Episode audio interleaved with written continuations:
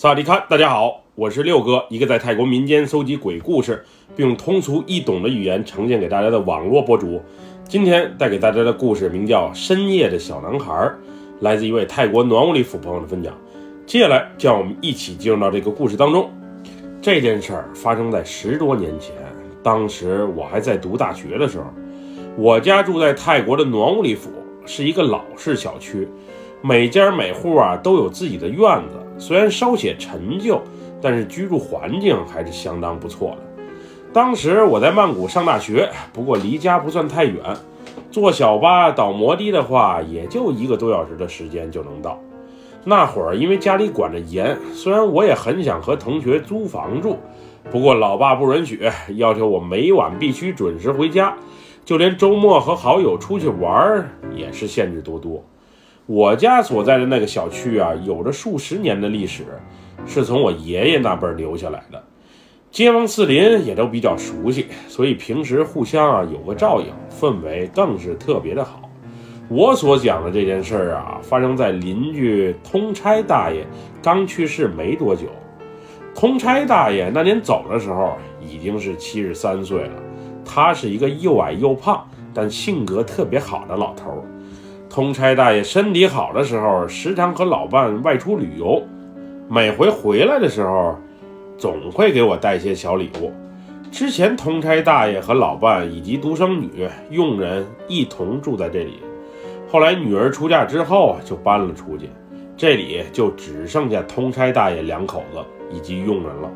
虽然通差大爷很健谈，也很爱开玩笑，不过他的老伴儿却不善言谈。平时见到我们也只是礼貌性的笑一笑，很少和我们聊天。通差大爷是一个佛牌玩家，家里大大小小的佛牌和佛像有上百个。在我小的时候，他还送给过我一个小佛牌，说是能保佑我平安以及健康成长。据说是个百年老佛牌，老爸说应该值不少钱。那个佛牌啊，我一直也带在身上。不过不是挂在脖子上，而是放在包里，又或是车里。毕竟我一个女孩子带个佛牌在身上有点不合适。记着通差大爷走的那天啊，是个雨夜。听他女儿说，通差大爷晚上睡觉的时候，因为心脏病突发而不幸去世的。当时家人虽然也在第一时间施救，不过最终没能成功。当时大爷走的时候，我们全家还帮忙操办葬礼的事儿。毕竟是老邻居了，多年的感情胜似亲情。通差大爷死后没多久啊，通差大妈就被他女儿啊给接走了，家里多年的佣人也给了笔安家费，打发走了。此后这个房子就闲置了下来，门口也挂上了出售的牌子。以前有通差大爷在这儿，小区里的氛围啊，尤其是我家这块特别的好。毕竟通差大爷是远近闻名的开心果，很是讨人喜欢。大爷这么一走，着实冷清了不少。当时我还想，也不知道这房子能不能卖出去。新邻居是否也像之前的通差大爷一家那么友善，并且富有爱心？那一阵因为学业有些重，我每天晚上都需要学习到半夜。那时我最喜欢的 就是半夜坐在二楼的阳台上。喝杯饮料，望向星空，听听小曲儿，放松一下。不过之前还好，通差大爷死后，我隔三差五啊就能在深夜看见一个五六岁的小男孩抱着一只大黑猫，在小区的街道上游荡。有时那个小男孩还会跑进通差大爷的老房子里去玩。要是白天的话，看见一个小男孩抱着只大黑猫，那也没什么奇怪的。不过，在凌晨一两点的深夜见到这一幕，绝对不是正常的现象。当时我还特意检查过通差大爷家的院门上面的挂锁是否是锁得紧紧的。不过我查过之后啊，发现锁是绝对没有问题的。当时我还纳闷，这小男孩到底是怎么溜进院里的呀？他为啥总抱着一只大黑猫？在我遇见这种奇怪的事情第五次的时候，我实在忍不住诱惑，于是把这一切啊告诉给了老妈。妈，我最近时常能看见一个抱着黑猫的小男孩深夜出现在咱的小区里，有时还溜进通差大爷家去玩儿。有这事儿？那孩子多大？是咱们小区的孩子吗？深夜什么时候？你确信你没看错？就是一个穿着白衬衣、黑短裤的小男孩。我之前没在小区里见过他的身影啊。他总是深夜时分出现，我午夜又或是凌晨两三点的时候，都曾见到过他的身影。我是从没有见到过。下回你再看见那孩子的时候，别忘了叫我一声。会不会是来偷东西的？我回头也问问邻居们。作为小区里有名的大喇叭，我把这事告诉老妈没多久，深夜有小孩抱着黑猫出现的信息呀，就传遍了全小区。不过奇怪的是，除了我之外，还真没有其他人也注意到这个小男孩的存在。当时有邻居讲，会不会是我遇到鬼了？毕竟一个小孩凌晨出现，还抱着一只黑猫，一切实在是太诡异了。不过通差大爷生前啊喜欢猫和狗这类的小动物，我是知道。每天清晨和傍晚，通差大爷总是会溜达到小区里的街心花园，也就是流浪猫狗聚集的地方，把家里的剩菜剩饭喂给他们吃。虽然我们小区有几只流浪狗，确实很嚣张。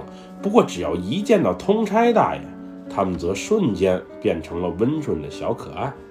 之后没过几天，有一天下午，通差大爷的老伴儿和他女儿回来了。当时我们琢磨，估计是这老房子啊被卖掉了，毕竟地段还不错，出售的话也能卖个好价钱。应该是回来收拾东西啊，准备彻底搬走的。当时因为恰逢是周末，我也在家。我还特意过去啊，打了个招呼，寒暄了几句。大妈告诉我们，她这老房子啊，准备卖了，价格也已经谈好了。以后呢，她就准备搬去啊，和女儿常住了。不过，她这回回来的目的不是收拾东西，而是来找小猫的。话说到这里，老奶奶的手指向了院子里的一个角落，我看见此时那里正躺着一窝黑色的小猫。这些小黑猫是怎么回事？我好奇地问了一句。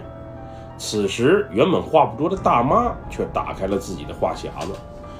我最近总梦到一个小男孩抱着一只大黑猫，每当我想与他对话的时候啊，我就被惊醒了。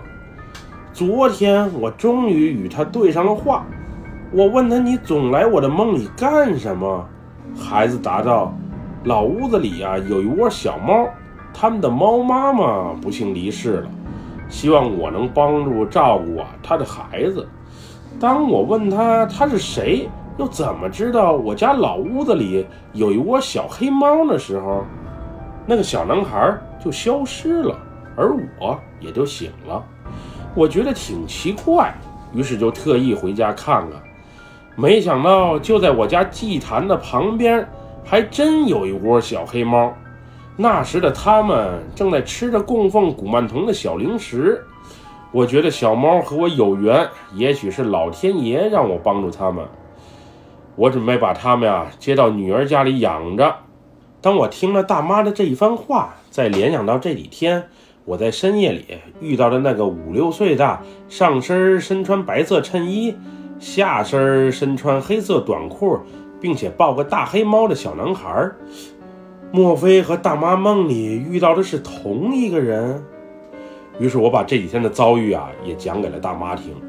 同样的发型，同样的穿着，连黑猫的体态都差不多。当时我想，也许我在深夜里遇到的，和大妈在梦里梦到的，估计就是同一个人。总之，那时的我啊，觉得这一切啊，确实是十分的神奇。这黑猫哪里来的？那个男孩又是谁？为什么我能在深夜里看到他？他又是如何进入到大妈的梦境之中？一切的一切啊，确实是太奇怪了。后来大妈把那一窝小黑猫啊给抱走了。我数了一下，一共是四只。四只小猫虽然体态全黑，不过眼睛的颜色却各不相同。一只有着黄色的眼睛，一只。有着绿色的眼睛，另外两只则是异瞳，一只眼睛是绿色的，一只眼睛是黄色的。小家伙挺可爱，也很听话。我虽然也有留一只养的冲动，不过来历有些神奇，还是不养为好。那也是我和大妈见的最后一面。后来通差大爷的老房子卖了，换了新的主人，建筑重新建，院墙也加高了不少。反正从我二楼的阳台是瞅不见新邻居家的院子。后来听说大妈随女儿一家移民到了国外，而那窝小猫后来又被谁领养走了，那就不得而知了。总之那次的经历啊，很是奇怪，也挺梦幻。我是实在搞不清楚到底是怎么回事。后来我琢磨，会不会是老屋里供奉的古曼童现身了？帮助去世的猫妈妈找好心人来照顾她的孩子们。通差大爷生前就爱小动物，难道那只黑猫之前就认识通差大爷，又或是来过家里？总之，一切的一切啊，真是太神奇了。不过，在那窝小黑猫被接走之后，我是没有在深夜再看见那个抱着大黑猫游走在小区巷子里的小男孩。也许他是随着通差大爷的遗物一同搬走了吧。本期故事就分享到这里，喜欢六哥故事的朋友，别忘了给六哥点赞和关注哟。咱们下期节目再见，萨瓦迪卡，拜拜。